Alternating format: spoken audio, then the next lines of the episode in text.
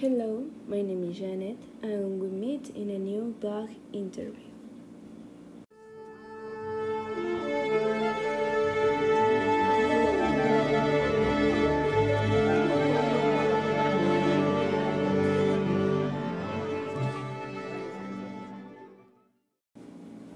Hello, my dear Gigi. I'm so grateful that you accept me an interview.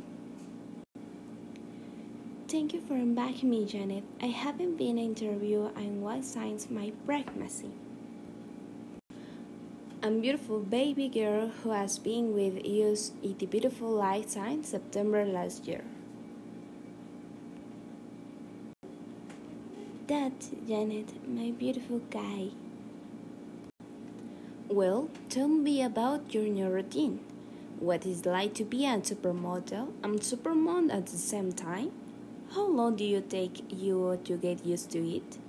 Do you have any difficulties? As you know, I have been learning the new world of motherhood for eight months now. I don't, I won't be difficult, but with saying help, it has been the best months of my life.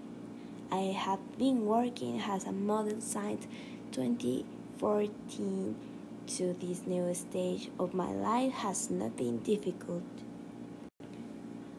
Tell us, have you been modeling?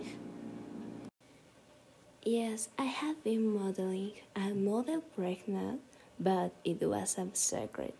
And three months after I had my little guy, I continued modeling. I have been working with Versace. I have been designed for Dior. I have been modeling with their magazine. I have been perfecting my cooking. I have been receiving my new projects. I have been supermom. Gigi, as always, it was a pleasure talking to you. Bye. Thank you.